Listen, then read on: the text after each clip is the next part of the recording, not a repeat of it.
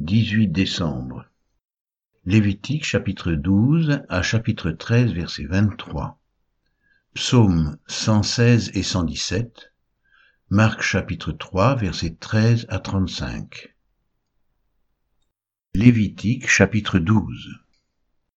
L'Éternel parla à Moïse et dit, Parle aux enfants d'Israël et dit, Lorsqu'une femme deviendra enceinte et qu'elle enfantera un fils, elle sera impure pendant sept jours. Elle sera impure comme au temps de son indisposition menstruelle.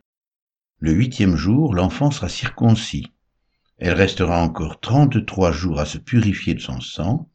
Elle ne touchera aucune chose sainte et elle n'ira point au sanctuaire jusqu'à ce que les jours de sa purification soient accomplis. Si elle enfante une fille, elle sera impure pendant deux semaines, comme au temps de son indisposition menstruelle et elle restera soixante-six jours à se purifier de son sang. Lorsque les jours de sa purification seront accomplis, pour un fils ou pour une fille, elle apportera au sacrificateur à l'entrée de la tente d'assignation un agneau d'un an pour l'Holocauste et un jeune pigeon ou une tourterelle pour le sacrifice d'expiation. Le sacrificateur les sacrifiera devant l'Éternel et fera pour elle l'expiation et elle sera purifiée du flux de son sang. Telle est la loi pour la femme qui enfante un fils ou une fille. Si elle n'a pas de quoi se procurer un agneau, elle prendra deux tourterelles ou deux jeunes pigeons, l'un pour l'Holocauste, l'autre pour le sacrifice d'expiation. Le sacrificateur fera pour elle l'expiation, et elle sera pure. Lévitique 13, versets 1 à 23. L'Éternel parla à Moïse et à Aaron et dit, Lorsqu'un homme aura sur la peau de son corps une tumeur, une dartre, ou une tache blanche qui ressemblera à une plaie de lèpre sur la peau de son corps, on l'amènera au sacrificateur Aaron ou à l'un de ses fils qui sont sacrificateurs. Le sacrificateur examinera la plaie qui est sur la peau du corps. Si le poil de la plaie est devenu blanc, et que la plaie paraisse plus profonde que la peau du corps, c'est une plaie de lèpre. Le sacrificateur qui aura fait l'examen déclarera cet homme impur. S'il y a sur la peau du corps une tache blanche qui ne paraisse pas plus profonde que la peau, et que le poil ne soit pas devenu blanc, le sacrificateur enfermera pendant sept jours celui qui a la plaie. Le sacrificateur l'examinera le septième jour, si la plaie lui paraît ne pas avoir fait de progrès et ne pas s'être étendue sur la peau, le sacrificateur l'enfermera une seconde fois pendant sept jours. Le sacrificateur l'examinera une seconde fois le septième jour. Si la plaie est devenue pâle et ne s'est pas étendue sur la peau, le sacrificateur déclarera cet homme pur. C'est une dartre. Il lavera ses vêtements et il sera pur. Mais si la dartre s'est étendue sur la peau, après qu'il s'est montré au sacrificateur pour être déclaré pur, il se fera examiner une seconde fois par le sacrificateur. Le sacrificateur l'examinera. Si la dartre s'est étendue sur la peau, le sacrificateur le déclarera impur, c'est la lèpre. Lorsqu'il y aura sur un homme une plaie de lèpre, on l'amènera au sacrificateur. Le sacrificateur l'examinera. S'il y a sur la peau une tumeur blanche, si cette tumeur a fait blanchir le poil, et qu'il y ait une trace de chair vive dans la tumeur, c'est une lèpre invétérée dans la peau du corps de cet homme. Le sacrificateur le déclarera impur, il ne l'enfermera pas car il est impur. Si la lèpre fait une éruption sur la peau et couvre toute la peau de celui qui a la plaie, depuis la tête jusqu'aux pieds, Partout où le sacrificateur portera ses regards, le sacrificateur l'examinera, et quand il aura vu que la lèpre couvre tout le corps, il déclarera pur celui qui a. Comme il est entièrement devenu blanc, il est pur. Mais le jour où l'on apercevra en lui de la chair vive, il sera impur. Quand le sacrificateur aura vu la chair vive, il le déclarera impur. La chair vive est impure, c'est la lèpre. Si la chair vive change et devient blanche, il ira vers le sacrificateur, le sacrificateur l'examinera, et si la plaie est devenue blanche, le sacrificateur déclarera pur celui qui a la plaie. Il est pur. Lorsqu'un homme aura eu sur la peau de son corps un ulcère qui a été guéri, et qu'il manifestera à la place où était l'ulcère une tumeur blanche ou une tache d'un blanc rougeâtre, cet homme se montrera au sacrificateur. Le sacrificateur l'examinera. Si la tache paraît plus enfoncée que la peau, et que le poil soit devenu blanc, le sacrificateur le déclarera impur. C'est une plaie de lèpre qui a fait irruption dans l'ulcère. Si le sacrificateur voit qu'il n'y a point de poil blanc dans la tache, qu'elle n'est pas plus enfoncée que la peau, et qu'elle est devenue pâle, il enfermera cet homme pendant sept jours.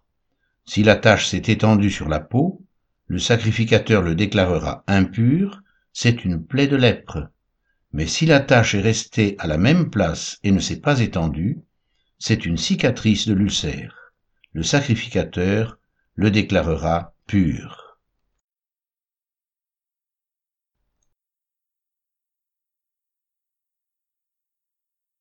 Psaume 116 J'aime l'Éternel car il entend ma voix, mes supplications, car il a penché son oreille vers moi, et je l'invoquerai toute ma vie. Les liens de la mort m'avaient environné, et les angoisses du séjour des morts m'avaient saisi. J'étais en proie à la détresse et à la douleur, mais j'invoquais le nom de l'Éternel. Ô Éternel, sauve mon âme. L'Éternel est miséricordieux et juste, notre Dieu est plein de compassion. L'Éternel garde les simples. J'étais malheureux, et il m'a sauvé. Mon âme, retourne à ton repos, car l'Éternel t'a fait du bien. Oui, tu as délivré mon âme de la mort, mes yeux des larmes, mes pieds de la chute. Je marcherai devant l'Éternel sur la terre des vivants. J'avais confiance lorsque je disais, je suis bien malheureux. Je disais dans mon angoisse, tout homme est trompeur, Comment rendrai-je à l'Éternel tous ses bienfaits envers moi? J'élèverai la coupe des délivrances, et j'invoquerai le nom de l'Éternel. J'accomplirai mes vœux envers l'Éternel, en présence de tout son peuple. Elle a du prix aux yeux de l'Éternel la mort de ceux qui l'aiment. Écoute-moi, ô Éternel, car je suis ton serviteur, ton serviteur, fils de ta servante. Tu as détaché mes liens, je t'offrirai un sacrifice d'action de grâce, et j'invoquerai le nom de l'Éternel, j'accomplirai mes vœux envers l'Éternel, en présence de tout son peuple, dans les parvis de la maison de l'Éternel, au milieu de toi, Jérusalem. Louez l'Éternel. Psaume 117 Louez l'Éternel, vous toutes les nations, célébrez-le, vous tous les peuples, car sa bonté pour nous est grande et sa fidélité dura toujours. Louez l'Éternel.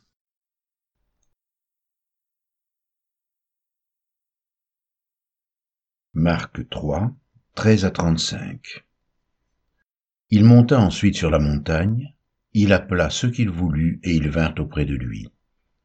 Il en établit douze, pour les avoir avec lui, et pour les envoyer prêcher avec le pouvoir de chasser les démons. Voici les douze qu'il établit. Simon, qu'il nomma Pierre, Jacques, fils de Zébédée, et Jean, frère de Jacques, auquel il donna le nom de Boanerges, qui signifie fils du tonnerre.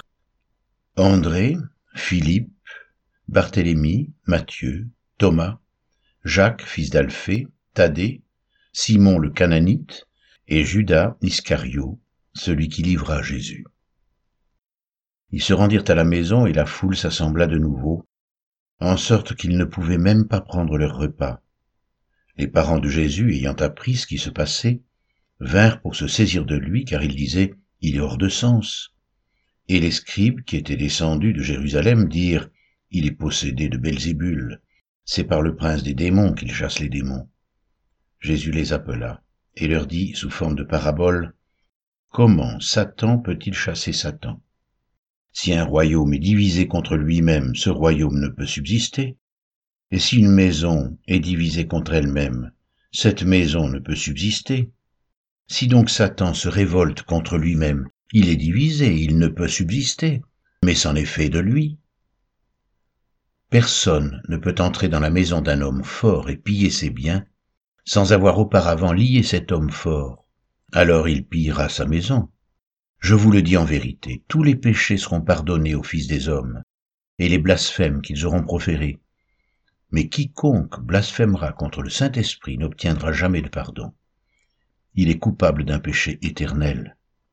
Jésus parla ainsi parce qu'il disait, il est possédé d'un esprit impur. Survinrent sa mère et ses frères qui, se tenant dehors, l'envoyèrent appeler. La foule était assise autour de lui, et on lui dit, Voici, ta mère et tes frères sont dehors et te demandent. Et il répondit, Qui est ma mère et qui sont mes frères?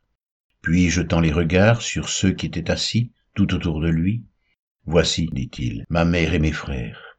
Car quiconque fait la volonté de Dieu, celui-là est mon frère, ma sœur et ma mère.